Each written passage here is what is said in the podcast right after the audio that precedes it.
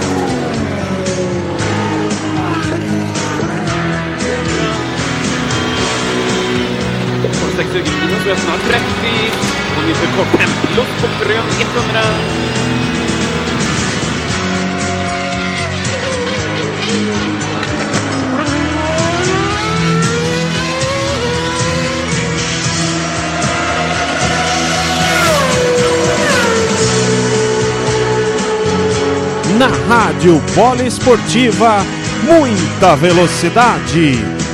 No ar, Polimotor.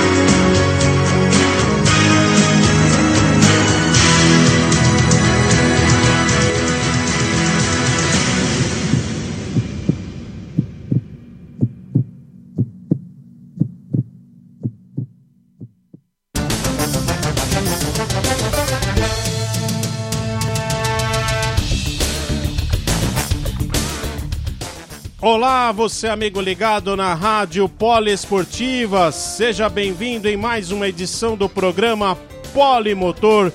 Neste domingo, estamos ao vivo, dia 4 de outubro de 2020, trazendo para você todas as informações do esporte a motor, tudo que rolou nesse domingão, nesse final de semana, né? Na verdade, o esporte a motor nessa semana começou na sexta-feira com a prova da Indy em Indianápolis o segundo GP de Indianápolis da temporada. Aí tivemos corrida na sexta, no sábado, né? Rodada dupla lá na Indy. Tivemos Stock Car Brasil começando com uma prova no sábado em Cascavel, depois duas provas hoje nesse domingo, né? E a NASCAR, a NASCAR que chegou ao Super Speedway de Talladega, corrida que terminou agora há pouco, vitória do Danny Hamlin. Então vamos dar uma repassada aqui, ó. Na Indy, foi Joseph Newgarden na sexta-feira, Will Power no sábado. Em Cascavel, Thiago Camelo venceu a prova do sábado da Stock Car. E nesse domingo, hoje tivemos a vitória do Bruno Batista e do Daniel Serra. E na NASCAR tivemos Danny Hamlin vencendo em Taladega. Portanto, todos os detalhes você confere aqui no programa Polimotor. Chegamos aqui à 14 edição e comigo nessa edição, Luiz Máximo Morello, Luiz Máximo Morello, uma boa noite para você. Seu destaque inicial dentre essas corridas que tivemos nesse final de semana, qual o seu destaque para essa edição do Polimotor? Seja bem-vindo mais uma vez. Opa, tudo bem, PA? Muito boa noite para você, para você, amigo que nos acompanha aí. O meu destaque fica na Stock Car, né? O César Ramos em primeiro lugar com 146 pontos e com detalhe, né? Até agora ele não venceu corrida nenhuma. O Ricardo Zonta, que venceu duas corridas, está em segundo com 132 pontos, né? Só que o César Ramos consegue manter uma certa regularidade em todas as corridas, pontuando praticamente em todas, né? Está aí a explicação para ele, né? Para ele estar em primeiro lugar. Espero que ele vença uma corrida, né?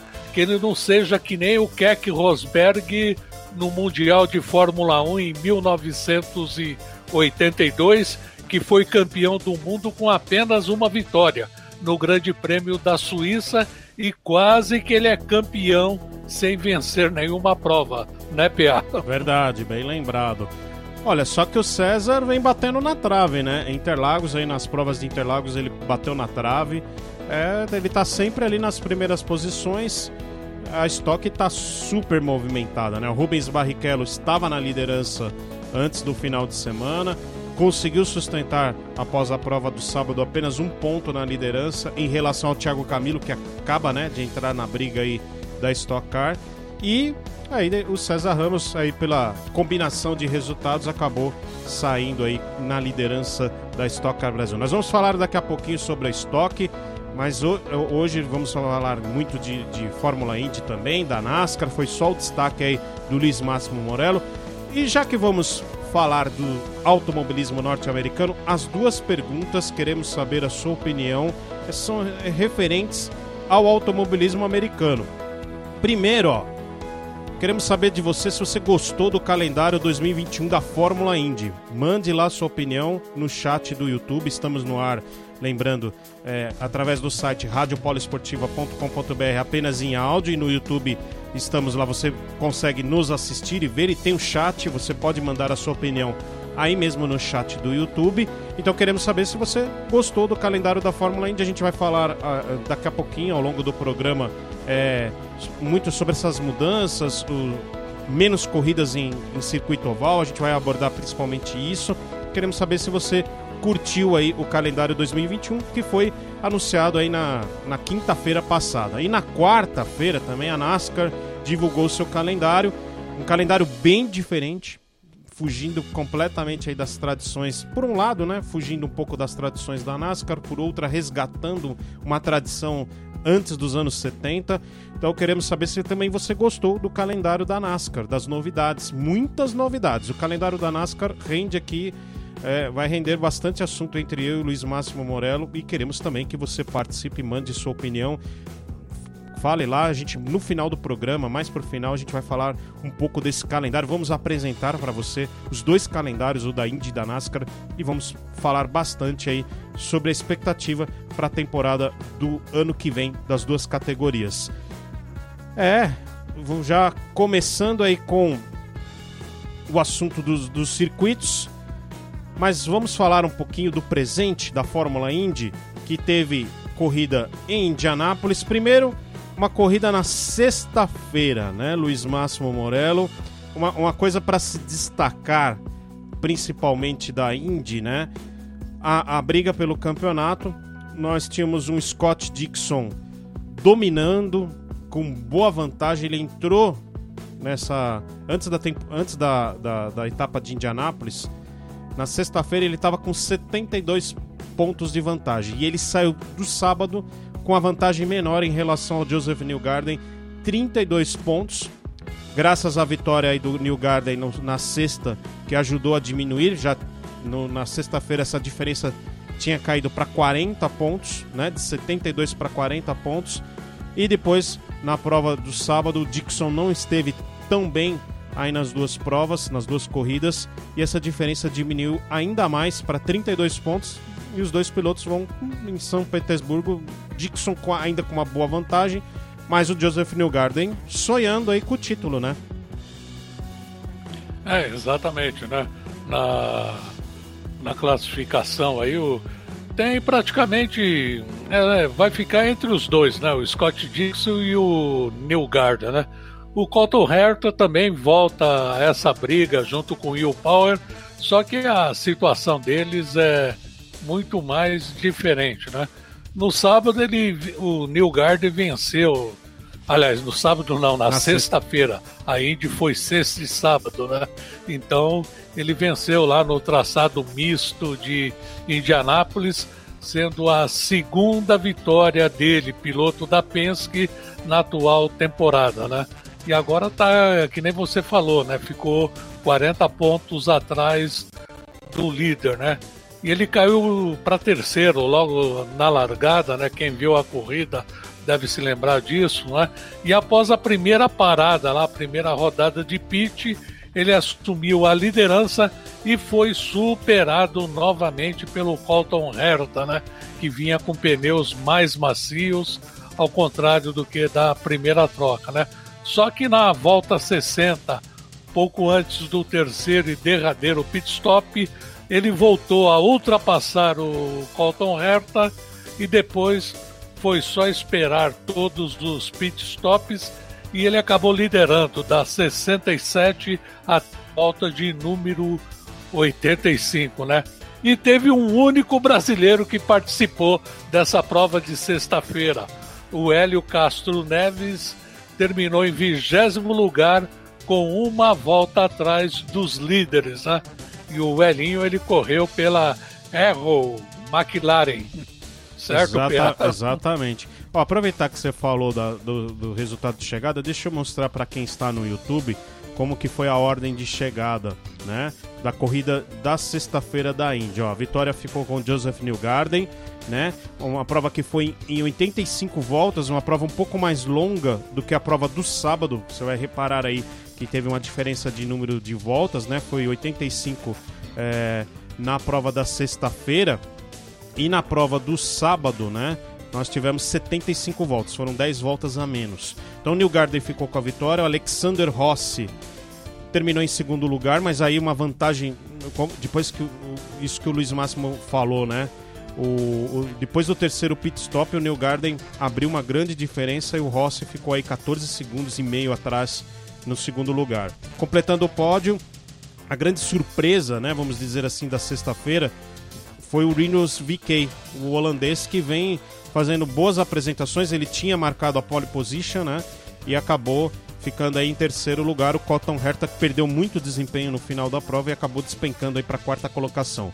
O Felix Rosenquist terminou em quinto lugar, o Will Power foi o sexto colocado, o Graham Hall foi o sétimo colocado, o Jack Harvey foi em oitavo, o Scott Dixon terminou na nona colocação e o Dixon no final da prova estava em sexto, mas aí ele acabou errando e perdeu aí algumas posições e ficou na nona posição. E o Marcos Ericsson fechou o top 10. Essa, essa foi a ordem de chegada da corrida da sexta-feira. Falando um pouquinho aí da prova da sexta, foi uma prova muito intensa, né, Luiz Máximo Morello? Porque nós tínhamos uma temperatura de pista bem, bem abaixo, né, do que eles competiram lá no mês, é, se eu não me engano, foi julho, né, que houve a prova em Indianápolis, né? É, aliás, agosto, acho que foi agosto. É, agosto. Era para ser antes, mas Era por causa da pandemia mudaram a data. É, então, uma prova com a temperatura baixa, é, os pilotos escorregando muito, mas também criando muitas disputas, né, na pista. Foi uma prova bem movimentada desde a largada, né? Uma, uma corrida, eu diria, intensa ali nas disputas, né? O que, que você achou? É, exatamente, foi bem disputada mesmo, muito bem aí e principalmente o destaque do, do vencedor, né? O, o Nilgard aí, que ele oscilou, estava em primeiro, depois vai para terceiro, depois eh, antes do terceiro e do último pit stop ele consegue reassumir e depois que todos fizeram o último pit stop ele acabou liderando, né? Liderando por 18 voltas e conseguiu a vitória e agora eu fico, antes da gente falar da prova de sábado, né?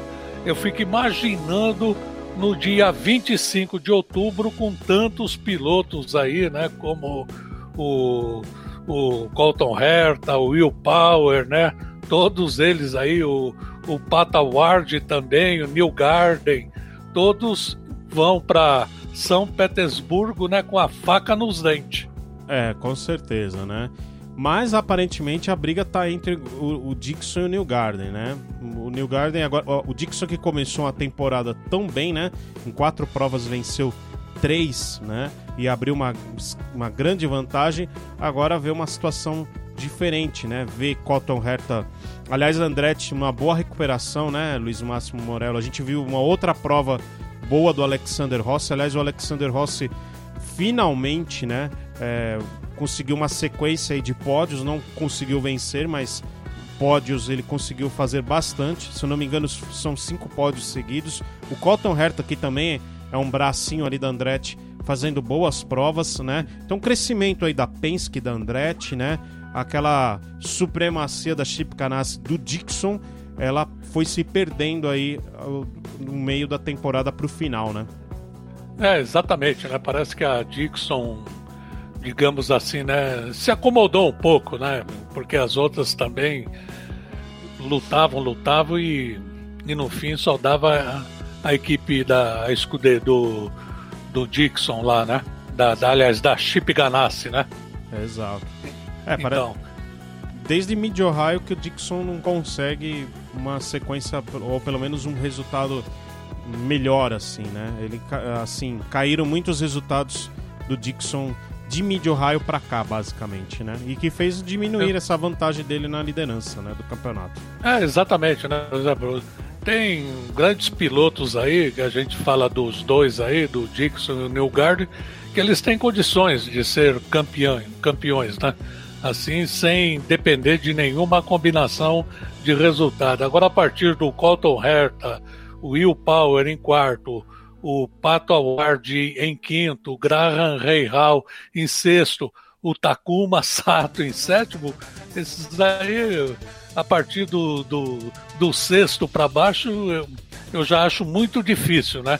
Mas os outros aí, o, o Colton, o Will Power e o Pato, dependendo de uma combinação de resultados, eles podem até ser campeão, né? E tem outros aí que já foram campeões aí, os Simão Pagenot em oitavo lugar, Alexander é. Rossi em nono, né? E para e agora os brasileiros aí dá até dó, né? Da gente ver aí onde eles estão aí, né? O, é, o... Castro Neves em 27 lugar e o Tony Canaan com, com 106 pontos está em 24 lugar, né, Pela? É, mas aí os brasileiros não participaram, né, da, da temporada toda. O Tony fez algumas provas em oval, o Hélio fez só as 500 milhas, até então, né? Tinha feito só as 500 milhas de Indianápolis, aí participou é, dessa rodada dupla de Indianápolis a convite da McLaren para substituir o Oliver Eskel, né? A gente vai falar é, até um pouco, a gente vai falar até daqui a pouco vamos falar um pouquinho mais do Hélio Castro Neves porque ele quer voltar, né, para a Fórmula Indy, mas a gente precisa ver se vai se ele vai conseguir realmente uma condição para estar em 2021 é, num, num, num cockpit, se a McLaren vai pôr um terceiro carro, ou se ele vai conseguir encontrar um, uma outra, um outro carro aí para guiar no ano que vem. A, a, questão é que ficou claro, e a gente vai falar um pouco sobre isso, é que o Elinho sentiu a falta de ritmo aí da, das corridas da Indy, né? Ele que voltou dois anos para cá, ele vem trabalhando no, nos protótipos, né? Vai competindo pela Penske nos é, exatamente, é outra INSA. tabela, né? Com menos corridas, dá para se ah. dedicar mais à família e fazer também né, se preparar também fisicamente, né? Porque se você é, não tiver preparado fisicamente, um abraço, né? Acho que o problema do Hélio nem é físico, né? Foi uma questão mesmo de é, voltar ao ritmo do o carro, né? O carro do lá do INSA é diferente do carro da Indy. As reações é, e voltas são menor, poucas voltas né, também reações... em relação à Indy, né? As reações são diferentes. Não, lá a prova é até de longa duração, né? Só é, exatamente, ano, só as esse endurance, ano, né? Só esse ano que tiveram aí umas reduções nas provas por causa da pandemia, né? Mas ainda assim são provas é, de longa... Exatamente, né? São... Pandemia afetou até Stock Car Brasil, pô. É. Diminuiu é. o tempo aqui também. Aí as provas de longa duração são tem outro ritmo, ele divide o carro com o Rick Taylor, então, né, é uma outra um outro uma outra forma de Campeonato, disputa. né? É, uma outra forma de disputa, um outro carro e naturalmente o Elinho sentiu aí um pouco da dificuldade do, do É, exatamente, você Bom... falou tudo. Na Índia é carro de fórmula, né? E na Endurance lá é, é protótipo lá. Exatamente. Vamos dar uma conferida aqui na, no resultado da corrida do sábado, a corrida 2 do GP de Indianápolis 2, né? Denominamos assim porque teve o GP de Indianápolis em agosto, né? A vitória foi do Will Power. Essa vitória foi dominante, porque ele liderou de ponta a ponta a 75 voltas. O Will Power passou em primeiro lugar. Em segundo lugar ficou Colton Herta. Em terceiro, Alexander Rossi, mais um pódio aí para o Rossi. Joseph Newgarden somando resultados em pontos importantes, né? Ficando aí em quarto lugar. O Pato Award apareceu em quinto. Jack Harvey fazendo mais uma boa prova em sexto lugar. O Graham Hall terminou em sétimo. O Scott Dixon em oitavo né? Repetiu praticamente aí, ele foi nono, né? Na sexta e oitavo aí no, no corrida do sábado. Alex Palu foi o nono e o Simão Pagenot foi o décimo colocado. É, Luiz Máximo Morello, a, essa prova do sábado ela foi mais tranquila em termos de ritmo. É, a gente não viu, a gente não conseguiu ver muitas disputas aí em pista por ultrapassagens, por briga de posições. Foi um, uma dinâmica bem diferente da corrida da sexta, né? É, exatamente, na, na corrida de sábado no traçado misto do Indianápolis, né? E foi a segunda vitória né, do Will Power, piloto da Penske no ano. Ele largou na pole position e liderou praticamente ponta a ponta. O maior adversário dele foi o Colton Herta, né, que era o segundo colocado no primeiro pit stop, mas perdeu o lugar logo depois para até o companheiro de equipe dele lá, o, da Andretti, né, o Alexander Rossi, que completou o pódio na terceira colocação, né? E após a disputa dessa rodada dupla em Indianápolis, o campeonato vai seguindo com a liderança tranquila do Scott Dixon, que a gente já falou sobre isso, né? O, é. Ele que é o veterano da Chip Ganassi com 502 pontos, né? É, vamos só. Eu vou passar aqui a classificação, só esclarecer. Briga pelo campeonato, como só falta a etapa de São Petersburgo e não vai valer pontuação dobrada como como foi nos anos anteriores, né? O Dixon lidera com 502 pontos, o Joseph Newgarden tem 470, 470 pontos, é, 32 pontos atrás, então a briga tá entre os dois, tá? O Colton Herta é o terceiro colocado com 401, o Will Power é o quarto colocado com 388, o Pato Ward é o quinto com 376, o Graham Hall é o sexto com 354, Takuma Sato é o sétimo colocado com 328, Simon Pagenaud é o oitavo com 311, Alexander Rossi é, é, o nono colocado com 305 e o Félix Rosenquist fecha o top 10 ali, os, os top dos 10 primeiros com 294 pontos, isso após 12 etapas e a Indy vai se caminhar aí para para a última etapa em São Petersburgo, dia 25 de outubro, e lá será decidido quem será o campeão da Fórmula Indy na temporada 2020. Bom, Máximo, a pergunta que eu te faço aqui para encerrar essa questão da temporada atual da Fórmula Indy, quem que você acha que leva? Dixon ou o Joseph Newgarden? Tem o, o Dixon ainda tem uma vantagem importante. É uma vantagem considerável, uma vantagem ainda de certa maneira confortável, mas ele deixou o New Garden acreditar nesse título, né? É, exatamente, né? Mas eu, eu considero o favorito, né? O Scott Dixon aí, porque na, na hora que ele precisou, ele, ele acabou aparecendo, se manteve estável, né? Durante esses últimos grandes prêmios aí, pontuou em praticamente todos eles e mantém essa vantagem, né? E, e com essa vantagem de 30 pontos, 32 pontos, né? Dá para ele trabalhar melhor tudo, é, ajustar o carro, né? Conversar com seu pessoal lá da equipe, já que a corrida só vai acontecer no dia 25 de outubro, né? Hoje nós estamos no dia 4, né? 4 então falta mês. 21 dias, né? Exatamente. Daqui três semanas, portanto, o Dixon junto com o Neil Garden vão disputar aí o título. Mas é, tem essa vantagem ainda do Dixon. O Dixon que tinha chance de sair já com, com o título de Indianápolis, né? Inclusive na prova de sexta-feira, dependendo aí da combinação de resultados, mas foi o, o, inverso, né? Ele saiu aí no prejuízo é, após a etapa de Indianápolis. Vamos dar uma conferida como que está o calendário da Fórmula Indy do ano que vem, né? Roger Penske fez a seguinte declaração para aqueles que estranharam a diminuição aí de números de a redução de pistas em oval, né? Ele falou o seguinte: vai aonde a Indy ser bem-vinda, onde tiver interesse. Então, por isso um calendário, né, um pouco diferente, não, não tendo aquele equilíbrio que nós tínhamos de metade de corridas em oval, metade de corridas em circuito misto. Tá aí o calendário para você que está nos vendo aqui no YouTube. Ó, São Petersburgo abre a temporada no dia 7 de março. Aí vamos para a segunda etapa, dia 11 de abril, no circuito de Barber Motorsports Park. Long Beach vai ser a terceira etapa no dia 18 de abril.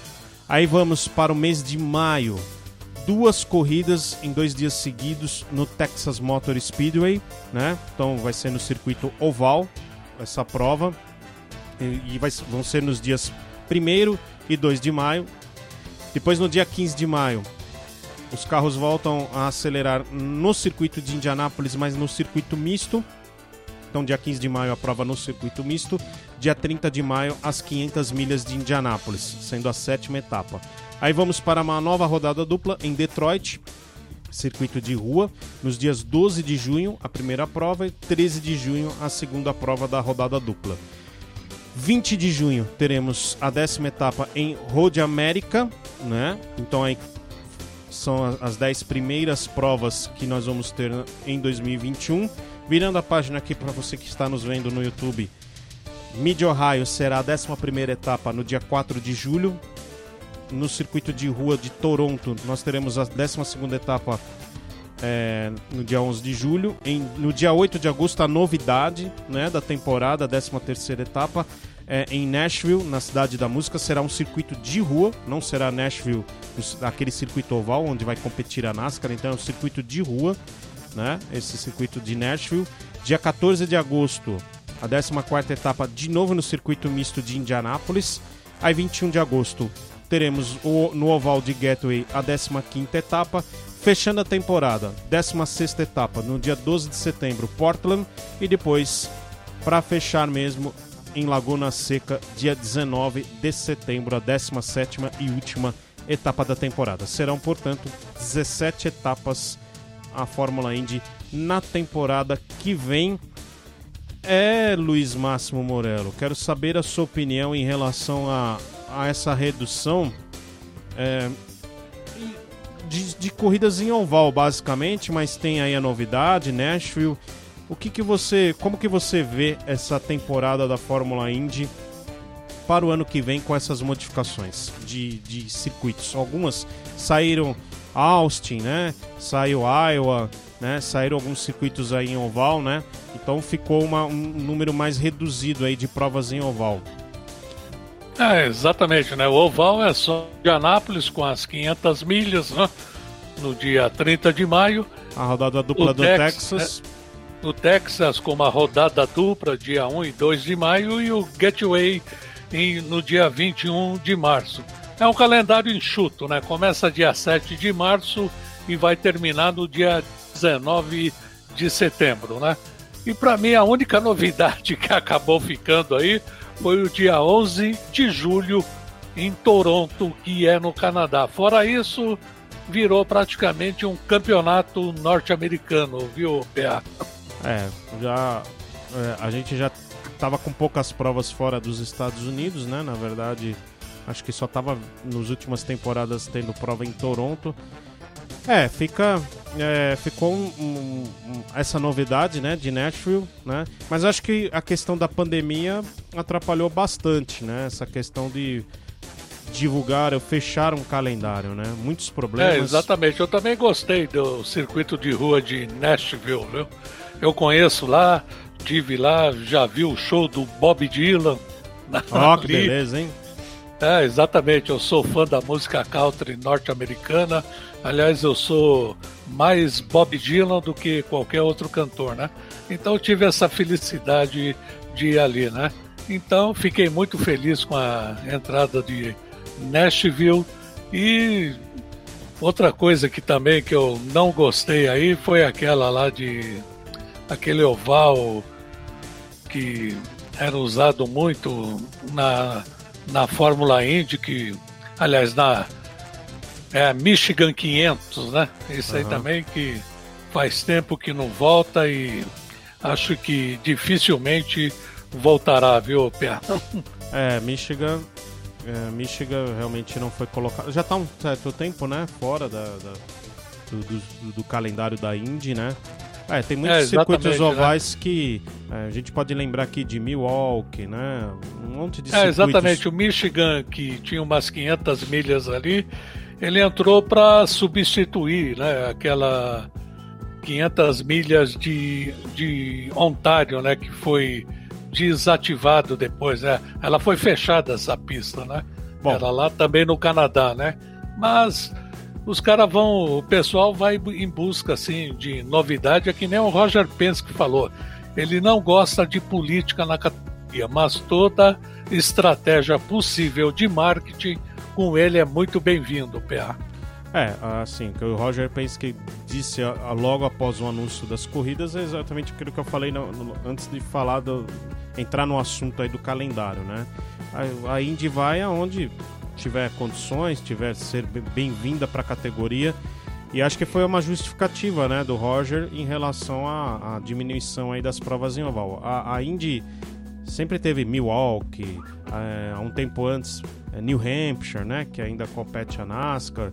É, se a gente pe pegar aqui, de puxar de memória Fontana, sempre teve muitas provas em oval, né, a, a Indy, né, e agora é realmente uma tendência de diminuir, né, de diminuir. Vamos ver como é que vai ser a temporada que vem, então. Iowa, que é um, um circuito que até foi utilizado, né, recentemente, acabou saindo aí do calendário da Indy Vamos ver o que, que vai acontecer. Ah, uma coisa que eu esqueci de falar, né? Que a prova do dia 14 de agosto em Indianápolis vai ser em conjunto com a NASCAR. Então vai ser um final de semana aí compartilhado aí com a NASCAR. É, as duas uh, fizeram, né? Essa, essa ação nesse ano, né? Deu certo. Com Indianápolis mesmo em agosto recebeu a Xfinity no mesmo final de semana, a Xfinity e a prova da Indy. E parece que a parceria entre NASCAR e Indy deu certo lá, então vamos, vamos fazer a prova é, em conjunto aí no dia 14 de agosto. E é uma novidade também pelo lado da NASCAR, porque não vai ter a competição no oval, né? Vai ser no circuito misto. Mas deixa que NASCAR a gente vai falar daqui a pouquinho, quando a gente é, entrar no e assunto. outra coisa também, né, Pia? Tem, que nem o Roger Penske, ele tem cá equipes nas duas categorias, né? Na NASCAR e também na Indy. O Chip Ganassi também, a mesma coisa, né? tem equipe nas duas. E assim são, né? Outros empresários de, que são donos de equipes de, de competições nos Estados Unidos, né? É, exatamente. Ô Máximo, e para você, te agradou o calendário da Indy? Sim ou não? Manda lá, sua opinião. Não, a, agradou sim, viu? Agradou, porque apesar de estar tá muito bem chuto, né, digamos assim, começando em março e terminando em setembro, né? É um campeonato que vai ser muito bem disputado e também tem outros pilotos também que gostam de competir em outras modalidades do automobilismo, então acaba abrindo espaço para tudo isso, viu, PA? Eu gostei sim, viu? Achei muito dinâmico esse o calendário para o próximo ano. Eu, eu, eu, eu, vou ficar com aquela pontinha que faltou um pouquinho mais, mais uma prova em oval, pelo menos, né? Pelo menos uma, né? Mas tudo bem. É um, tá um calendário razoável aí, tá um calendário é, razoável. Vamos ter né, uma rodada dupla aí no Texas. Isso alguns anos atrás é, a, a Indy fez isso, né? Fez uma prova em dias diferentes, né? O, o, rodada dupla também no Texas. Texas é sempre uma pista desafiadora, né? Uma pista é, para os pilotos daí de sempre um desafio muito grande. Pelo menos essa foi mantida, assim como as 500 milhas, né? Que essa não é, é intocável, né? E tem Gateway, mas 1901, pá, vai é, tirar. pois é. E Gateway. Agora eu sinto falta do Milwaukee, é, sinto falta aí Michigan, né? Como você mesmo disse, né? Eu sinto falta aí de algumas provas no também era é, muito boa também. é, Pocono, acho que por conta daqueles dois acidentes, né? É, primeiro do Robert Winkes e depois do Rosenquist, acho que Pocono é, a questão da, de Pocono é, é deixaram a estrutura. na geladeira, né? É, a questão de Pocono é a estrutura, né? A, a, um pouco da falta de segurança para os carros da Indy lá, né? Os pilotos adoram, amam pilotar lá, mas é um circuito meio perigoso pra, para os carros da Indy. Então já ela saiu, né, nessa temporada por conta aí dos, dos últimos acidentes graves que aconteceram lá. E... Aquele também de Nazaré também, que eu até brincava, o Luciano do Vale também brincava, falava o quintal dos Andretti, né? é, Nazaré, a pista foi desativada, mas Phoenix, né? É um circuito oval, Homestead, né? A gente tava falando aí de alguns ovais, né? Que já passaram no calendário aí da Indy, Homestead, Phoenix. São circuitos que. É, outro tradicional também que eu gostava muito, Watkins Glen, né, também. É, aí já é circuito misto, mas assim, falta, faltou um pouquinho mais de circuito oval. Eu acho que essa é a minha única observação. No mais, o calendário da Indy é sempre bom, é sempre bom. Pelo jeito, só uma coisa aqui que faltou falar, né? Pelo menos Austin acho que não agradou, né? Ou a, o acordo com a NASCAR fez a Indy sair de cena lá em Austin, né? Eu acho aquele circuito sensacional, aquele circuito. É uma das melhores provas da Fórmula 1. Vai ser interessante é, exatamente, ver. né? Tem o Iowa que recebeu a categoria também, Richmond, Richmond, Richmond, né? Su acabou substituindo pouco no esse ano, mas acabou ficando sem sem corrida também por causa da pandemia, né? E o circuito das Américas lá, que recebe a Fórmula 1 e a MotoGP, eu também não entendi, viu, Pia? É, alguma, alguma situação. É bem da verdade, foi até a pista onde o Cotton Herta venceu, né? Primeira vez. Bem da verdade, as corridas não foram boas, as corridas da Indy. Mas é, a pista é um circuito muito bom. Mas provavelmente por causa desse acordo da, com a NASCAR, acho que atrapalhou um pouco aí os planos da Indy contar com essa pista para o calendário do ano que vem, né? E eles firmaram, na verdade, né, com Texas Motor Speedway, que é ali próximo, né, alguns quilômetros ali daquele circuito, para fazer uma rodada dupla. Então é, então é tudo acordo comercial, né, basicamente. Mas Austin poderia ter sido mantida aí também no calendário. Bom, vamos de Stock Car agora. Acho que de Indy já falamos do campeonato atual, já falamos da temporada que vem. Agora vamos falar um pouco da Stock Car, que foram três corridas. Foi uma verdadeira maratona. A Stock está promovendo é, essa maratona de corridas para recuperar né, o ano de 2020, conseguir concluir aí até dezembro a temporada 2020 e tivemos corrida no sábado, válida pela quinta etapa, e duas provas no domingo, né? Como o sistema que a Stock vem adotando aí nos últimos anos, né? O, a corrida no domingo, a primeira corrida, os 10 primeiros na chegada inverte o grid para largar para a segunda corrida e Cascavel foi, né? Um, vamos dizer assim, um, uma corrida no sábado, duas no domingo, então foram três corridas. A do sábado, então, de novo, válida pela quinta etapa, e as duas do domingo, válidas pela sexta etapa. No sábado, deu Thiago Camilo, vitória dele, uma vitória que foi é, com muita luta, não foi fácil, embora o Thiago Camilo tenha marcado a pole position, né, Luiz Máximo Morello? Mas Exato. o Denis Navarro estava lá em cima, né? E é, sofreu uma punição, o Navarro, né? Isso atrapalhou os planos do, do, do Navarro e abriu caminho aí para a vitória do Thiago Camilo. O que, que você tem a dizer aí dessa prova do, do, do sábado, a primeira prova que, que valeu pela quinta etapa? É, exatamente, é conforme você falou, ele largou na pole position, né? E manteve a liderança até aquela rodada dos pit stops lá no box ele voltou em segundo, né?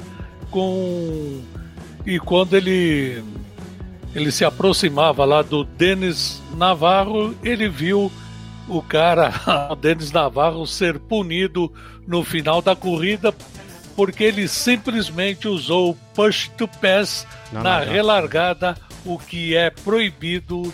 E para o Thiago Camilo foi bom porque ele venceu pela primeira vez na temporada 2020, né? E então, começou e, e logo após a largada ele foi seguido pelo Alan Kodair e o Diego Nunes e, e o Denis Navarro, que apareceu em quarto lugar na frente do Lucas Forest, né? Mas, e, mas teve uma, um, uma coisa lá que eu pensei que ia ser um acidente grave, viu, Pia?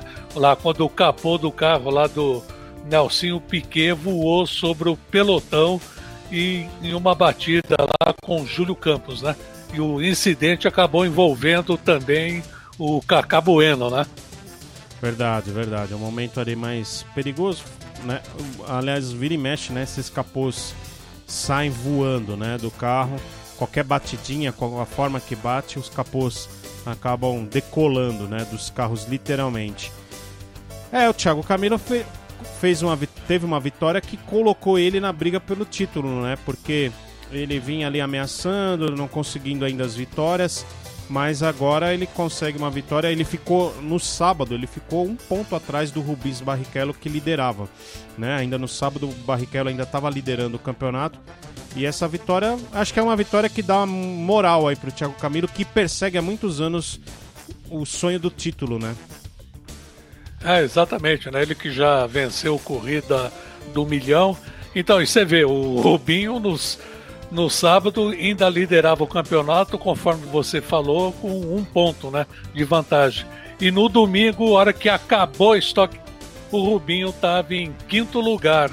É. é uma coisa que não a sei gente... se agradou muito o Rubinho, né? O final de semana o, do Rubinho. O Thiago Camilo está em terceiro com 130 pontos e o Rubinho está em quinto com 125 pontos, PA. É, daqui a pouco a gente vai mostrar a tabela de classificação como ficou, né? Após as três corridas. Olha, vamos ver como ficou a chegada. Então, os 10 primeiros colocados na quinta etapa que foi realizada em Cascavel na prova do sábado. Então, Thiago Camilo ficou com a vitória, o Daniel Serra ficou em segundo lugar, Alan Kodair fechou o pódio em terceiro, Ricardo Maurício foi quarto colocado, César Ramos o quinto, em sexto Attila Abreu, o Rubens Barrichello terminou em sétimo lugar, Rafael Suzuki terminou em oitavo, Ricardo Zonta é, terminou aí a prova em nono lugar e em décimo o Matias Rossi. Essa foi a ordem de chegada da prova do sábado. Vamos já aproveitar e ver como que foram as corridas do domingo, então? Vamos lá. Aqui começando com a sexta etapa, a primeira corrida desse domingo. O Bruno Batista, que dominou essa prova, fez uma excelente corrida. Foi acompanhado aí de perto do Diego Nunes, que chegou até dar uma ameaçada ali no final de prova, mas o Bruno Batista conseguiu controlar bem. Então, vitória aí do Bruno Batista. O Bruno Batista é mais um vencedor diferente, né? A gente vai falar também do Daniel Serra, que em oito provas, né? São oito vencedores diferentes. Só o Zonta venceu duas vezes. Olha, Bruno Batista mais um da galeria de vencedores. Diego Nunes, portanto, foi o segundo colocado, Júlio Campos o terceiro, César Ramos o quarto, Thiago Camilo em quinto, Gabriel Casagrande terminou em sexto, Atila Abreu em sétimo, Denis Navarro em oitavo, Guilherme Salas terminou em nono e o Daniel Serra fechou aí os dez primeiros. Aí, grid invertido, né? Foram para a corrida, a segunda corrida da sexta etapa. E aí a vitória ficou com Daniel Serra, com Zonta. Finalmente o Ricardo Zonta voltando aí uma posição de pódio, né? Terminando aí em segundo lugar e essa posição colocou o Zonta ali de novo ali entre os primeiros, né? Ele vinha perdendo ali um pouco de terreno ali na classificação. Gabriel Casagrande foi o terceiro colocado, Gaetano de Mauro terminou em quarto, Nelsinho Piquet em quinto, Rafael Suzuki em sexto, Denis Navarro em sétimo, César Ramos em oitavo, Atila Abreu em nono e em décimo o Matias Rossi, completando ali os dez primeiros. A classificação da Stock está da seguinte forma: ó, César Ramos agora é o novo líder, liderança que já esteve nas mãos do Zonta, do Rubens Barrichello e agora César Ramos é o terceiro piloto a aparecer aí na liderança. Então 146 pontos para o César Ramos, o Zonta é o segundo colocado com 132 Thiago Camilo em terceiro com 130. Mesma pontuação de Ricardo Maurício em quarto lugar com 130. Rubens Barrichello caiu, despencou aí para, para o quinto lugar para 126 pontos. Daniel Serra em sexto com 119, Atila Abreu em sétimo com 116 pontos, Rafael Suzuki em oitavo com 104 pontos, Alan Kodair em nono com 103 e o Nelsinho Piquet em décimo com 99 pontos. Olha, a, a Stock tá um, uma montanha russa, um sobe e desce aí. Rubinho que estava na liderança, de repente caiu para o quinto lugar. O César Ramos que não venceu ainda na temporada, liderando o campeonato. Tá uma coisa de louco a Stock Car, hein, Luiz Márcio Morello?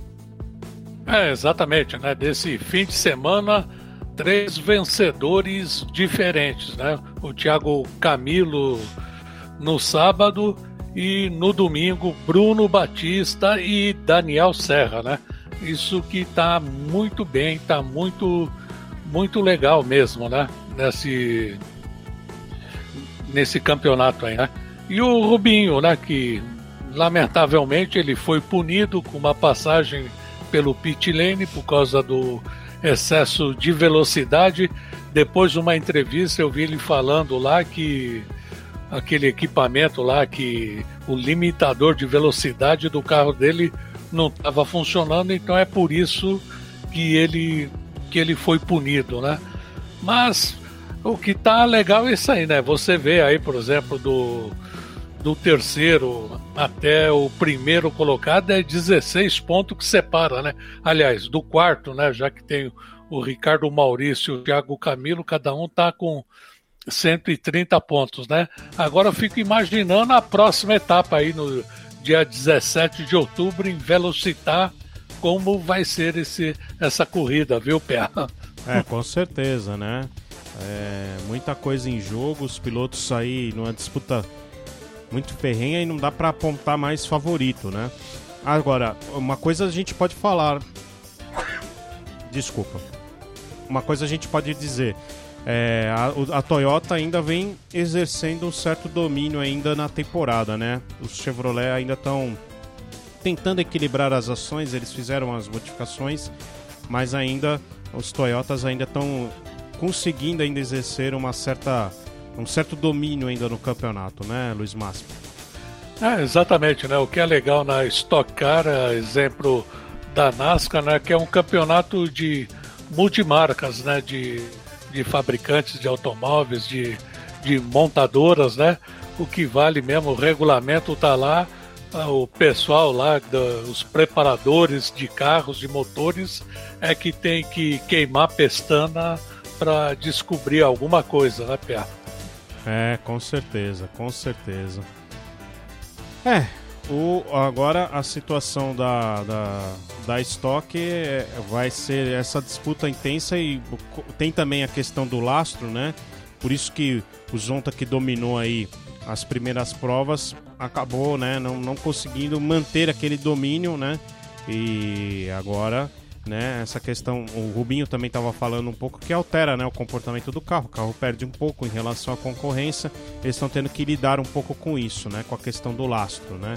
Quem ah, vence. Só que o Zonta ele conseguiu tomar a segunda colocação. É. Superando o Denis Navarro né, na, na corrida 2. Foi, né? foi assim. Então acho que ele não, não, não precisa criticar muito, não. Não, é, nem a questão de crítica, né? O, a questão é, é, assim, o Zonta deu uma desaparecida no campeonato, né? Aí ele voltou a aparecer nessa, de fato, nessa última prova é, né, do, da, do final de semana aí de três corridas, né?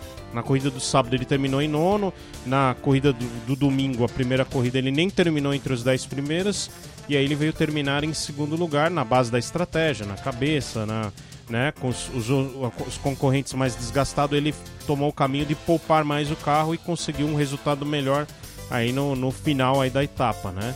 Mas é, é, é aquela coisa, né? Ele ele não tá conseguindo, ele estava dominando até a prova de Interlagos, Goiânia, Interlagos, o Zonta estava sempre ali nas, nas cabeças, na, nas, nas lutas pelas primeiras posições. Até a verdade é que ele conseguiu duas vitórias. De lá para cá, aí não conseguiu mais repetir aquele desempenho, né? O Zonta acabou não conseguindo, voltou a repetir um bom desempenho nessa última prova de fato, mas até então o Zonta estava meio desaparecido aí. Tanto é verdade que o Rubinho assumiu a liderança e ficou ali na liderança. É, ficou na liderança aí por, por esse período. Veio perder agora é, na, nessas duas provas do domingo, aí muito por conta também dessa punição, essa punição aí que o Rubinho é, sofreu aí por causa do excesso de velocidade no boxe, acabou realmente detonando aí a, a, as condições do Rubinho para conseguir um resultado melhor e de repente estar mais perto ou até se manter ali na liderança do campeonato. Bom, essa foi a prova da Stock Car Brasil. A gente falou um pouquinho aqui. Quer falar mais alguma coisa, Luiz Máximo Morello? sobre a estoque? Não, não, já já passamos aí, revisamos todos os detalhes aí, né? E e só falar, né, na a próxima etapa do dia 17 de outubro aí que o pessoal deve vir com tudo, né? E na corrida do sábado também eu falei do do acidente lá do carro do do, do Nelsinho Piquet, né? Uhum. Mas tinha, teve também aí também na segunda volta lá o Nunes lá que ele escapou da pista num, num acidente que acabou envolvendo o Lucas Forest e Gabriel Casagrande, né?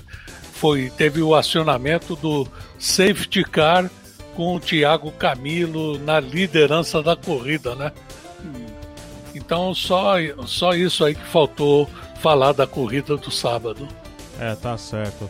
As corridas no domingo foram mais tranquilas, né? Foram mais sossegadas aí nesse sentido, né? Bom, vamos agora para a NASCAR. A NASCAR teve uma etapa em Taladega. É sempre uma etapa especial. Chegamos aí à, segunda etapa da segunda fase dos playoffs. 12 pilotos disputando oito vagas. Na verdade, o, agora com a vitória do Danny Hamlin são seis vagas, né? Porque Kurt Busch e o Danny Hamlin já estão garantidos na próxima fase. Então, a próxima etapa que vai ser no final de semana que vem no Roval de Charlotte, né? Ali vão ter a definição dos outros seis que passarão para a terceira fase dos playoffs. E Taladega, sempre essa prova emocionante, essa prova com esse elemento né, de incerteza quem vai vencer. A gente viu no último segmento um, o Joey Logano brigando por essa vitória, né? O, o, Chase Elliott em alguns momentos ali disputando essa primeira posição com o Joey Logano, mas depois nas, nas voltas finais muitas bandeiras amarelas, os big ones, né? E quem roubou a cena no final foi o Kevin, o Danny Hamlin, né? Eu ia falar Kevin Harvick, não, Danny Hamlin. Danny Hamlin conquistou a vitória. Aliás, o Kevin Harvick foi envolvido aí em um desses big ones e acabou é, não conseguindo aí uma melhor posição final, né?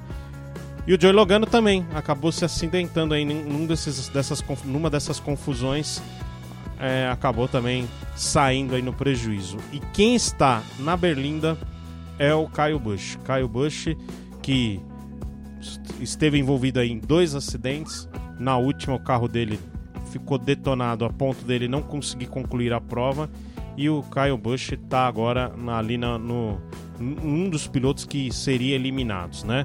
Vamos falar um pouquinho como que está a classificação então da NASCAR. Primeiro a, a ordem de chegada, né, da, da etapa de Taladega. Então nós temos aí é, o Deixa eu só colocar aqui a ordem de chegada para a gente falar direitinho. Então, o Danny Hamlin ficou com a vitória né, da prova. O Eric Jones é, deixa eu ver aqui, porque a NASCAR parece que mudou. Ah, não, a gente, eu tô olhando o segmento 2. É, tô achando estranho porque o Matt de Benedetto não tá aparecendo aqui entre os 10 primeiros. Uh, bom, vamos lá. Vou seguir aqui então, portanto, a, a, a ordem de chegada da, da NASCAR, né? Da, do site da NASCAR. Então, Danny Hamlin terminou em primeiro, com Eric Jones em segundo, o Ty Dillon em terceiro, William Byron em quarto, Chase Elliott em quinto, Ryan Newman em sexto, o Charlie Reddick em sétimo, o Joey Hunter Nemechek terminou em oitavo, o Brandon Purley terminou em nono e o Ryan Priest em décimo. O Di Benedetto, deixa eu ver aqui. O Matt de Benedetto terminou só apenas na 21 primeira posição. Então vamos lá, essa foi a ordem de chegada, o resultado da NASCAR da, de Taladega, né? O resultado final aí dos, dos 10 primeiros colocados. Com a vitória, o Danny Hamlin já está garantido, já está lá, junto com ele o Kurt Busch, que venceu na etapa anterior na, em Las Vegas, né? Kevin Harvick na pontuação é o terceiro colocado, Brett Keselowski é o quarto é, na, na, classificação dos playoffs. Em quinto, o Martin Truex Jr. Em sexto, Chase Elliott. Esses, o Alex Bowman e o Joey Logano em oitavo, né? Alex Bowman em sétimo e Joey Logano em oitavo. Esses seriam os oito classificados para a próxima fase, né? Se terminasse hoje. Aí, Austin Dillon está em nono. O Kyle Busch, na verdade, está em décimo lugar. Clint Boyer em 11 e o Aurica Mirola em 12. Aí é, são os 12 que estão brigando aí por, pelas vagas aí da, da próxima fase dos playoffs. Lembrando que vão sobrar oito, duas vagas já estão ocupadas. Tivemos aí a vitória do Danny Hamlin e do Kurt Busch, então vamos dizer aí que dos, dos 12, dos 10, né? Restam ainda seis vagas para esses pilotos avançarem na próxima fase. Quer falar alguma coisinha aí do, de Taladega, meu caro Luiz Máximo Morello? Não, eu vi só uns pedaços da corrida, né? Não, não assisti inteiro, né? E ele acabou vencendo aí, né? A, uma prova que foi extremamente acidentada, o final disputadíssimo, né? Com aquelas 12 voltas além das 188 prevista, ele se aproveitou de uma briga que que estava acontecendo entre o Mate Pedito e, e, na, e após a última relargada também entre o William Byron e Eric Cones. E ele cruzou praticamente assim com 0,023, ou seja, 23 milésimos de segundo na frente do Di Benedetto, né? que foi o segundo colocado. Né? Então, e o, o, o Ty Dillon ficou em terceiro, né? Em quarto, William Byron. Ou seja, o, a próxima corrida aí deve pegar fogo, viu, PA? É, eu só tô tentando entender aqui, porque na, na, na, na na tabela aqui da NASCAR tá dando Eric Jones em segundo, mas a gente vai checar. A prova terminou agora há pouco, não sei se houve alguma punição, alguma coisa. Mas realmente, na pista o match de Benedetto todo não, mundo é viu. É o Eric termina... Jones que terminou em segundo também. Eu recebi isso aí, né? Hum. O Henry em primeiro, em segundo o Eric Jones, em terceiro Ty Dillon, em quarto William Byron, né? É. Então, eu... Não sei se a sua tá batendo com a minha ou não. Não, tá, eu tô no site da NASCAR, no site oficial, mas o Matt de Benedetto tava ali é. brigando por, por essa vitória. Inclusive, no final, houve até uma questão com o Danny Hamlin, porque teve a confusão ali na frente dele, ele, ele invadiu a, a pista de rolagem, né? Tem uma faixa, e ele passou com os quatro pneus, da, avançou, né? Em relação a pista de rolagem. Não é permitida, né? Por regra da NASCAR, não é permitida você fazer ultrapassagens por aquele trecho da pista. E ficou essa discussão, mas a NASCAR não puniu Danny Hamlin porque entendeu que foi uma atitude é, evasiva, né? Uma, uma atitude de evitar um acidente e não de uma intenção de fazer ultrapassagem. E aí ficou essa dúvida se o Danny Hamlin ia ter essa vitória mesmo e acabou depois sendo confirmada demorou um pouquinho até para oficialmente, né, a NASCAR declarar aí o vencedor, mas aí de fato o Danny Hamlin acabou saindo vencedor. É um, um piloto que junto com o Kevin Harvick vem aí, né, um, vem uma ótima temporada, ele chega à sétima vitória o Danny Hamlin, né? O Kevin Harvick ainda tem nove vitórias, né? Tem duas vitórias a mais, mas vem sendo os dois pilotos aí de maior destaque. E o Danny Hamlin só apareceu no final só ali depois das bandeiras amarelas, depois dos acidentes, porque até então da, parecia que a prova ia ficar entre Chase Elliott e, e Joey Logano, Brett Keselowski também, que estava ali, né? Até. É, até exatamente, né? Até Ele só o... apareceu praticamente nas 12 voltas finais, né? É, até o, o Ryan Brees, Priest e o Bubba Wallace estiveram ali nas brigas das primeiras posições ali no, no, no decorrer ali da, do último estágio e pareciam ser cartas aí, né, opções de vencedores, né? O Ryan Prieston fez uma prova espetacular. Eu nunca vi o Ryan Prieston tão bem, né? Brigando ali pelas primeiras posições. O Boba Wallace também esteve muito bem aí numa boa parte da prova. Tava entre esses pilotos. E de repente, né?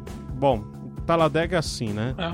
Um Big é, One exatamente. Eu muda também tudo. não entendi essa coisa aí também. O, o, o mate de Benedetto terminar em 21 é, eu, lugar, né? é pro... estranho isso, né? Eu, eu vou... também falo que eu não assisti a corrida inteira, tá? Na íntegra. Eu vou procurar saber aqui o que, que aconteceu com o Matt de Benedetto, mas tô achando que ele sofreu, deve ter sofrido aí alguma alguma punição. A gente vai checar aqui, vou ver se até o final do programa eu descubro aqui o que, que de fato aconteceu, né?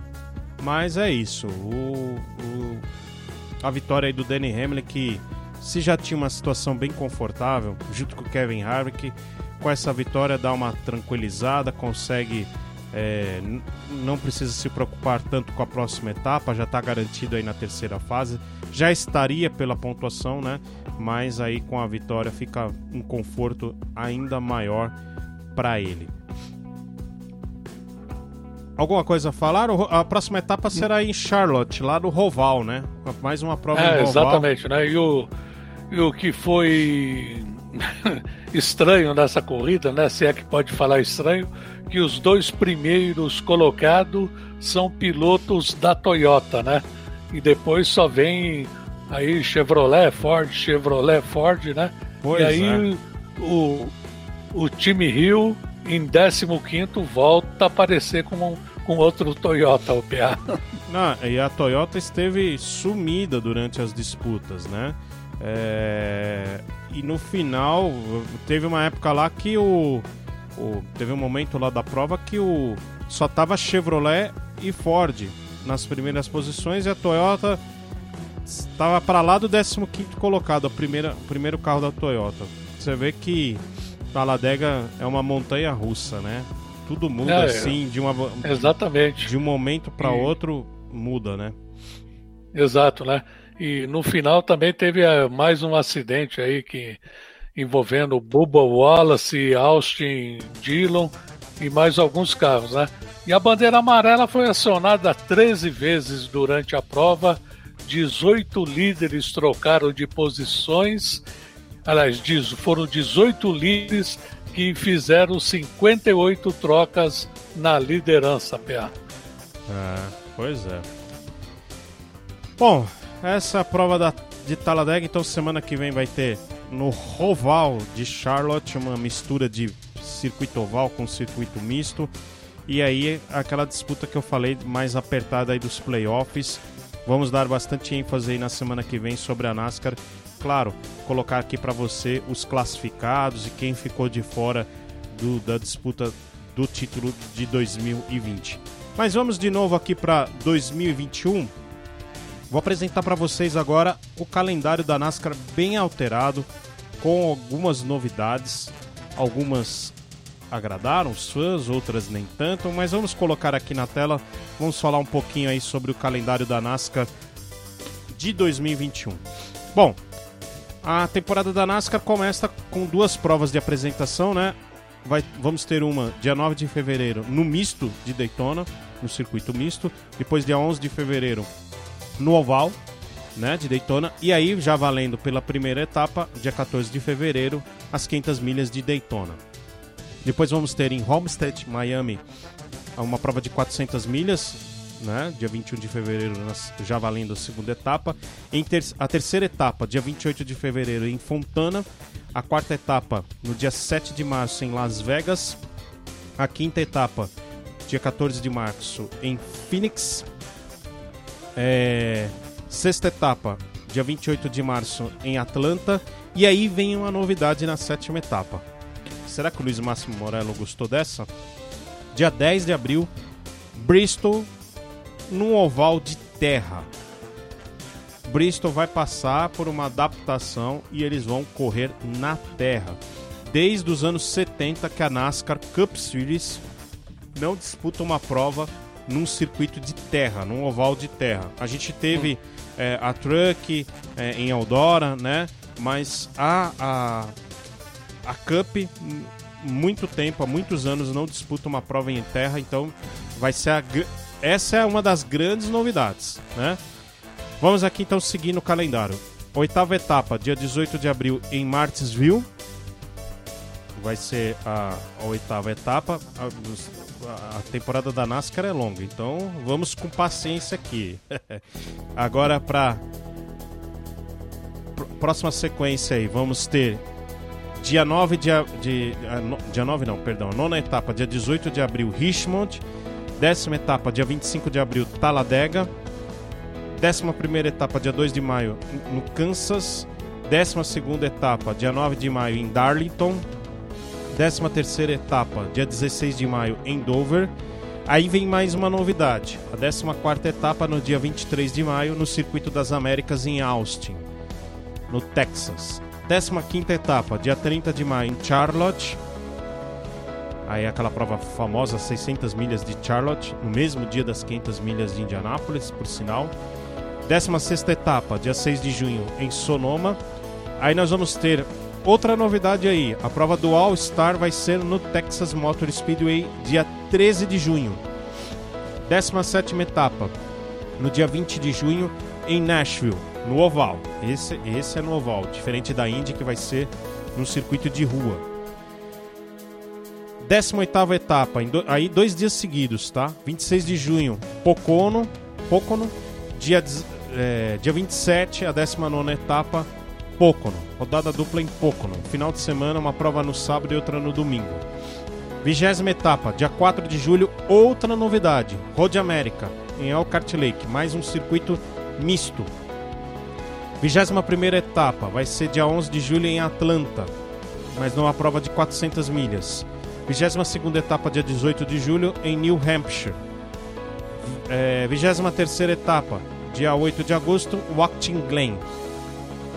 24 etapa, dia 15 de agosto, outra novidade, em parceria aí com a Fórmula Indy, Indianápolis, mas também no circuito de misto, no circuito misto, no traçado misto. Né? A NASCAR tendo seis provas em circuito misto. Uma, essa é uma, grande novidade, a gente vai falar bastante sobre isso ainda. Michigan. Vem logo a seguir, 25 etapa, dia 22 de agosto, e a Daytona 400, a prova noturna, né, no oval, 28 de agosto, 26 etapa, fechando o, a temporada regular da NASCAR. Aí vamos para os playoffs.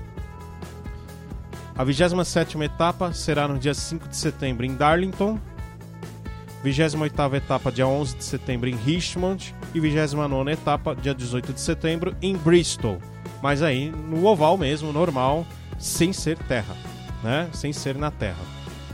Fechando a primeira fase, aí vamos para a segunda fase dos playoffs, 30 etapa, dia 26 de setembro, Las Vegas, 31 dia 3 de outubro, Talladega e 32 dia 10 de outubro, o Roval de Charlotte, mais um circuito misto, mas o Charlotte já já está fazendo parte, assim como. Né, aliás, essa sequência está bem parecida com a, com a temporada atual, né, nem, sem nenhuma modificação.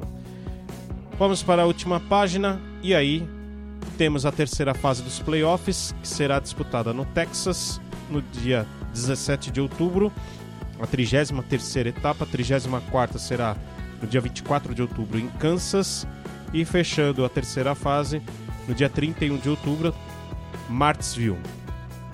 E para fechar a temporada, fechar o campeonato da NASCAR de 2021, a 36 será no dia 7 de novembro em Phoenix. Assim como também vencendo nessa temporada, vamos também fechar em Phoenix. Olha, Luiz Máximo Morello, são muitas coisas, né? Primeiro, seis provas em circuitos mistos, né? fugindo completamente aí da tradição da NASCAR, né? Vamos dizer assim. É, já que a prova, já que a, a, NASCAR mantinha aí duas provas em circuitos mistos, né? Depois incorporaram aí o, o Roval de Charlotte a partir da, da temporada passada, se eu não estiver enganado. Aumentou aí para três, vamos dizer assim. Esse ano, até por causa da pandemia, a, a NASCAR participou, fez muitas provas. É, Indianápolis, por exemplo, recebeu no circuito misto a prova da Xfinity, né? É, teve a, em Daytona, né? Em Daytona nunca tinha sido utilizado o circuito misto e tivemos todas as três categorias na, no circuito misto lá de Daytona. Ou seja, a NASCAR fugindo um pouco da sua tradição, né? Tendo essas provas em circuitos mistos. Austin, no Texas, Watkins Glen, Sonoma, que já faziam parte aí do calendário, Roval de Charlotte, que também já faz... tá fazendo parte né, da temporada atual. Aí, Road America, né? E Indianápolis.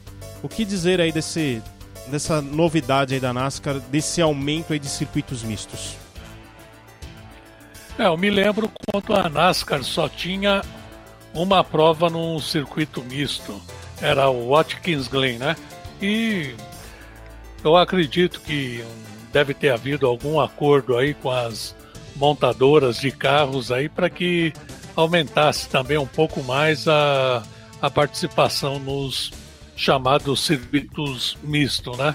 E agora para mim a grande novidade disso aí é a NASCAR voltando às suas origens, né? Porque a NASCAR na verdade começou nas praias lá de Miami com os estudantes que corriam pela areia, né? E montava aquelas pistas ovais e realmente levantava poeira, né? E agora está voltando aí em Bristol aí, que a turma tá até falando, né? O último grande coliseu que vai fazer as, as máquinas das NASCAR levantar poeiras com pneus especiais a ser desenvolvidos pela Goodyear para essa prova, viu, PA? O que, que você gostou dessa novidade aí? É, vai ser uma prova diferente, né? É, exatamente, né? Então, tudo quanto é novidade assim, eu acho legal, viu? Agora vamos ver, né, como é que os carros vão se comportar nisso aí, né? Tomara que dê certo para que permaneça no calendário, né? Ou senão, com toda certeza, vai ser a, a primeira e última e única corrida, né? Lá em Bristol. É, a NASCAR fez uma, um laboratório com a Truck, né?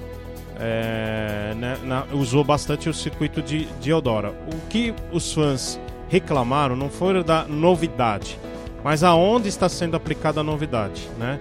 Porque Bristol é uma prova, é um circuito oval único. É um circuito oval que não existe outro igual, né? Pode ser que, é, bom, 2022 é, Fontana vai passar por uma modificação e ela vai parecer meio Martinsville e meio Bristol, né? Talvez tenhamos aí uma prova no, em 2022, na, na, o circuito de Fontana seja um circuito mais similar a esses dois circuitos. Mas a reclamação, a queixa dos fãs da NASCAR foi justamente usar Bristol para fazer um oval de terra que eles consideram um dos melhores circuitos ovais, né, que existem, né, que existe principalmente com essas características e realmente é, uma, é um circuito é, menos de uma milha, né, com muita inclinação. É, na sempre verdade, tem é boas é 858 provas. metros é. a pista de Bristol, né? Exato. Então é é, e muita inclinação, né? E sempre tem boas corridas em Bristol. Eu particularmente gosto muito das provas em Bristol. Aí é a reclamação dos fãs, né? A outra reclamação foi realmente a diminuição é, dos ovais e o aumento aí de circuitos mistos, né? Que eu acho interessante a NASCAR. Aí eu, eu gosto, gosto bastante da ideia da NASCAR aumentar um pouco aí pouquinho mais as, o, o, número de provas em circuitos mistos. Eu acho que, por exemplo, a, a, a Xfinity já mostrou que provas em Mid Ohio, em Elkhart Lake, oh, Road America, sempre tem boas provas, sempre tem boas corridas nesses circuitos. E por que não a Cup Series não competir por lá, né? É, Indianápolis, a prova de, da Xfinity no circuito misto foi também sensacional. Foi uma das melhores provas da, dessa temporada. E eu gostei muito das provas em Daytona. No misto de Daytona. Então Não, acho eu que. Eu também gosto também dessa do aumento do circuito misto, né? E uma coisa que eu gostaria que acontecesse com a nossa estoque aqui, que tivesse algumas corridas em ovais também, né? É, mas aí. Mas Aqui é meio complicado isso. É, a gente nem tem pista para isso, né? Se tivesse. Não, tinha no. É. em Jacarepaguá, né? Eu me lembro que quando já... a Fórmula Indy veio para cá, né? Mas essa também. Passaram a ter uma lá, pelo menos, lá no oval de Jacarepaguá, inclusive estilo NASCAR, com a largada, com os carros em movimento e tudo, tá? É, mas essa ficou pra história, porque não vai ter mais, já não existe mais, né? Infelizmente ah, acabou. acabou. Não, nem, nem circuito misto temos mais lá em Jacarepaguá. Não tem nada lá. É, tem Virou nada. um condomínio. Acabou tudo, acabou tudo. Mas assim, voltando então para a questão da NASCAR, acho que a NASCAR tá percebeu, né? Percebeu que as provas no circuito misto, acho que acima de tudo as boas disputas nas provas de, da Xfinity principalmente, mostrou que a NASCAR tem um espaço aí para para atuar e para agradar, né? Porque afinal não importa qual é o tipo de circuito, né? A verdade é que o fã de qualquer categoria de automobilismo quer sempre ter uma boa corrida para acompanhar, né? E, é, e as provas e o legal também foi a volta também de, do Nashville Speedway, né? Uma milha e meia, né? Do, do circuito. Atlanta também, né? Que por muito tempo consagrou todos os campeões da NASCAR Cup, né? Também, inclusive eles houve até alteração de, de data, né? E Chicago Lang e, e Kentucky deixaram de sediar as provas da PA. É, foram as baixas aí do calendário da NASCAR, né, para a temporada que vem. Bom, Luiz Máximo Morello, agradou ou não agradou o calendário da NASCAR para você? Ah, agrada, agrada sempre o, o, o calendário da NASCAR, né? Principalmente com o aumento do chamado circuito misto aí, porque o público gosta, viu? A estratégia de marketing do automobilismo norte-americano é para dar uma aula de competência para todo mundo, viu, PA? É, eu concordo, viu? Porque eu acho que a NASCAR não, não se prende. Não é que não se prende o único a tradição. adendo que eles colocaram né, no calendário, eu vou ler para você aqui, ó. Com a pandemia da Covid-19 ainda afetando o território norte-americano, o cronograma de cada final de semana pode ser alterado de acordo com as necessidades e normas de local. Só isso. É, isso de fato vai, é, vai permanecer para o ano que vem, não só para a NASCAR, mas para qualquer categoria de esporte a motor. A gente está observando aí na Europa uma segunda onda né, da, da pandemia, então é, nada está muito garantido ainda enquanto não tiver a vacina e a gente tiver uma condição mais estável, né, sanitária, é, uma condição de segurança sanitária para que haja né, realmente a realização dos eventos, né? Bom, eu estava aqui procurando, vendo se algum, alguém tinha se manifestado lá, mas se você quiser se manifestar lá no chat, dá a sua opinião, se você gostou do calendário novo da Indy, da NASCAR, para o ano que vem, mande lá a sua opinião, não tem problema, pode mandar depois. É, o programa vai ficar aí no ar, você pode assistir posteriormente aí ao longo da semana. A edição do programa Polimotor vai ficar aí para sempre para você acompanhar. Ô Luiz Máximo Morello, eu vou voltar a um assunto que eu acabei pulando esse assunto na hora que a gente foi falar da Indy, né? Acabei. Fa é, falei, falei que nós íamos falar e não falamos, né? O, eu vou retomar só um pouquinho, porque a gente já está encerrando o programa. Essa situação aí do Hélio Castro Neves, o que, que você achou dele? É, ele não. Realmente, de fato, ele não teve bons resultados. Acho que por conta da falta de ritmo, né? A gente abordou, inclusive o Danilo Dias aqui, nosso companheiro de poliesportiva, colocou até uma coluna, né? Opinando sobre a fase do Hélio Castro Neves, dessa busca de retorno aí à Fórmula Indy, mas ao mesmo tempo ele vive um ótimo momento aí no INSA, né? Tá, não tá liderando, mas vem de uma sequência de três vitórias. Depois de tudo que aconteceu, vitória no domingo da semana passada no INSA, né? E, a, e, a, e essa dificuldade aí na readaptação com os carros da Indy, você acha uma boa para o Elinho voltar à Indy o ano que vem? Olha, eu acredito que não, né? Se ele voltar é porque parece que o Roger Penske não está querendo continuar na INSA, né? Tanto que no sábado ele. Aliás, na sexta-feira ele terminou em vigésimo lugar e no sábado em vigésimo primeiro, né? A readaptação dele não está sendo nada fácil, viu, Pia? Eu vi uma entrevista do Tony Canaan é, algumas semanas atrás e ele falou que para a geração antiga tá mais difícil guiar em circuito misto esse carro novo da Indy. Acho que a forma, né? Porque vai mudando o carro, vai mudando a forma de, de, de eficiência, né? Do, o piloto se acostumou a guiar o carro de uma forma e o carro vai passando por modificações, né?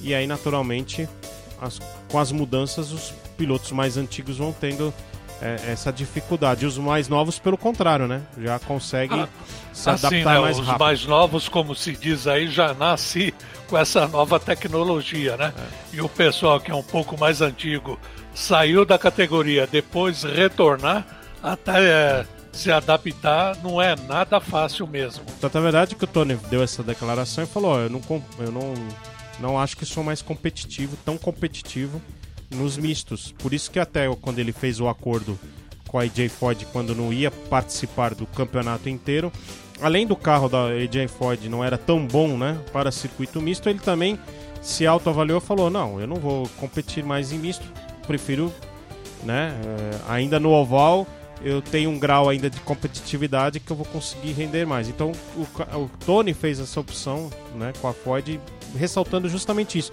pela questão do pelo lado do carro, do carro do, da Ford não ser tão bom para circuito misto, mas também pela condição dele de pilotagem, né? Ele falou que as coisas mudaram muito, então tá difícil para agora quem tá muito tempo ainda tá no campeonato disputando com regularidade, como Dixon, Will Power, aí tudo bem, né? Mas é quem fica de fora aí um tempo e tem que fazer uma readaptação vai sofrer um pouquinho. Eu acho que o Castro Neves quer muito voltar à Indy, né? Acho que é o desejo dele é dar a entender que é, que é exatamente esse. É, eu vi uma declaração dele que ele está perseguindo a quarta vitória no Indianapolis Motor Speedway, né? Pois é. Para se igualar AJ Foyt, ele, ao Anser e Rick Mir. Ele tem, ele tem essa meta, né? Ainda, né? Ele carrega essa meta. É, ele participando só das 500 milhas torna mais difícil, né? Justamente porque ele acaba não tendo a oportunidade de, de guiar o carro, se preparar melhor para as 500 milhas e estar num ritmo mais favorável, né? Para que ele consiga participar da prova. É, Desculpa mais uma vez. O dele aqui. foi ele ter se afastado da Fórmula Indy para disputar é. a INSA, né? Ele deveria ter continuado, porque com essa volta aí ele vai ter que fazer pelo menos uma temporada, um campeonato inteiro na Fórmula Indy para, digamos assim, entrar em forma, né? Que nem o pessoal mais antigo que não encontra nenhuma dificuldade na disputa do campeonato. Pois é. Eu peço desculpas aqui pro nosso ouvinte, que acho que o friozinho de São Paulo me pegou aqui, viu? É, tava, eu tava em outro. Pegou a mim também, viu? Eu tava em outro lugar, quente, calor, se bem que São Paulo estava quente também, né? Para quem estava aqui ou para quem chegou hoje aqui em São Paulo, né, como foi o meu caso, a, a mudança da temperatura está me prejudicando um pouquinho. Peço desculpas mais uma vez para o nosso espectador e nosso ouvinte. Bom, então retomando aqui, eu, a, a questão do Hélio é essa: ele voltar a ter um ritmo de. para conseguir alcançar esse grande objetivo que ele ainda tem. A, acho que a oportunidade para ele seguir na Índia é, é, em outra equipe que não seja a Penske. Acho que a Penske é, vai ser mais difícil, né?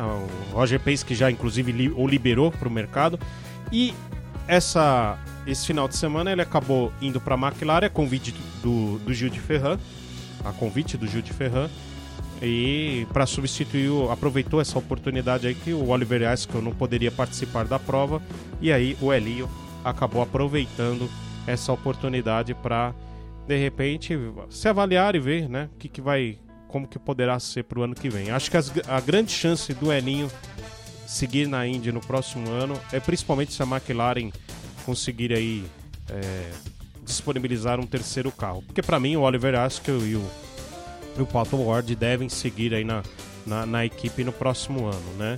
Então a, a, a oportunidade aí para o Hélio Castro Neves é, se a equipe tiver um terceiro carro. E tem aí toda a aprovação o apoio do seu ex-companheiro de equipe Penske, o Gil de Ferran. Mas realmente deu para notar aí essa, essa avaliação que a gente faz, né? Que o Elinho vai ter que trabalhar muito para se voltar a se readaptar ao carro da Indy para que ele consiga realmente é, acelerar e estar aí na, na, na, nas posições mais à frente, né? Vai, vai ter aí um longo caminho se ele conseguir esse acordo aí para para o ano que vem. E para o final desse ano, resta agora ele focar aí as atenções. Afinal, ele está brigando aí pelo título do INSA junto com o Rick Taylor A Penske que não vai seguir na categoria, a gente já falou isso, vem falando isso nas últimas semanas, mas ele vai ter aí essa missão aí de tentar buscar esse título que seria muito bom, né? O, o Elinho que demorou, né, para conseguir a, é, o carro, as coisas acontecerem. Agora que a Penske resolveu sair, a Penske curiosamente conseguiu encaixar aí três vitórias desde o anúncio da saída da Penske, né? Foi em Road América, né? Aí, é, Road Atlanta e agora Mid Ohio e três vitórias seguidas e a Penske agora definitivamente com esse carro aí, esse protótipo Rick Taylor e Hélio Castro Neves brigando aí pelo título da temporada 2020 do INSA, né? Vamos ver, seria muito bom se o Elinho consegui, conseguisse fechar o ano aí com, com a, a, essa conquista de título, né? E para Penske vai ser né, um presente aí, porque né, tava já desistindo, já estava saindo de cena, vai ser um, um presente inesperado aí para a equipe. Bom, falei demais agora, mas estendi um pouquinho aí porque acho que merecia um destaque aí a parte a condição aí do Hélio Castro Neves. A gente está torcendo muito aí para que ele consiga, né, terminar bem a temporada, é, a temporada atual e quem sabe se ajeite bem aí para o ano que vem. Estamos na torcida, viu, Elinho? Mais alguma coisa a acrescentar, Luiz Márcio Morello? Eu posso apresentar os próximos eventos aí do esporte a motor que serão no, no final de semana que vem? Não, não. Acho que já debatemos todas as categorias e, e falamos de todos, né, o PA? Então vamos para o próximo. Então vamos aqui para os próximos eventos, porque final de semana que vem teremos Fórmula 1, MotoGP, NASCAR, você que está no YouTube já está vendo aí na tela. Então, ó, MotoGP será no domingo que vem, né, dia 11 de outubro, às 8 da manhã, o GP da França, né? Também teremos Fórmula 1 GP de Elfel, né, que vai ser em Nürburgring, domingo também, dia 11 de outubro, às 9h10 da manhã. E a NASCAR, teremos a etapa no Roval de Charlotte, também no domingo, às 3h30 da tarde. Essa prova vale muito, é a terceira prova da segunda fase dos playoffs e vale o ingresso aí para a terceira fase dos playoffs. Então, prova importante aí. Três boas corridas que teremos aí. Provavelmente teremos boas corridas aí e muita coisa em jogo aí na, no próximo final de semana. Bom, Luiz Máximo Morello, é isso. Estamos encerrando mais um Polimotor, um programa Polimotor, a 14 edição. Espero que você, ouvinte, tenha gostado. E você, Luiz Máximo Morello, muito obrigado por estar mais uma vez aqui conosco. Espero você numa próxima.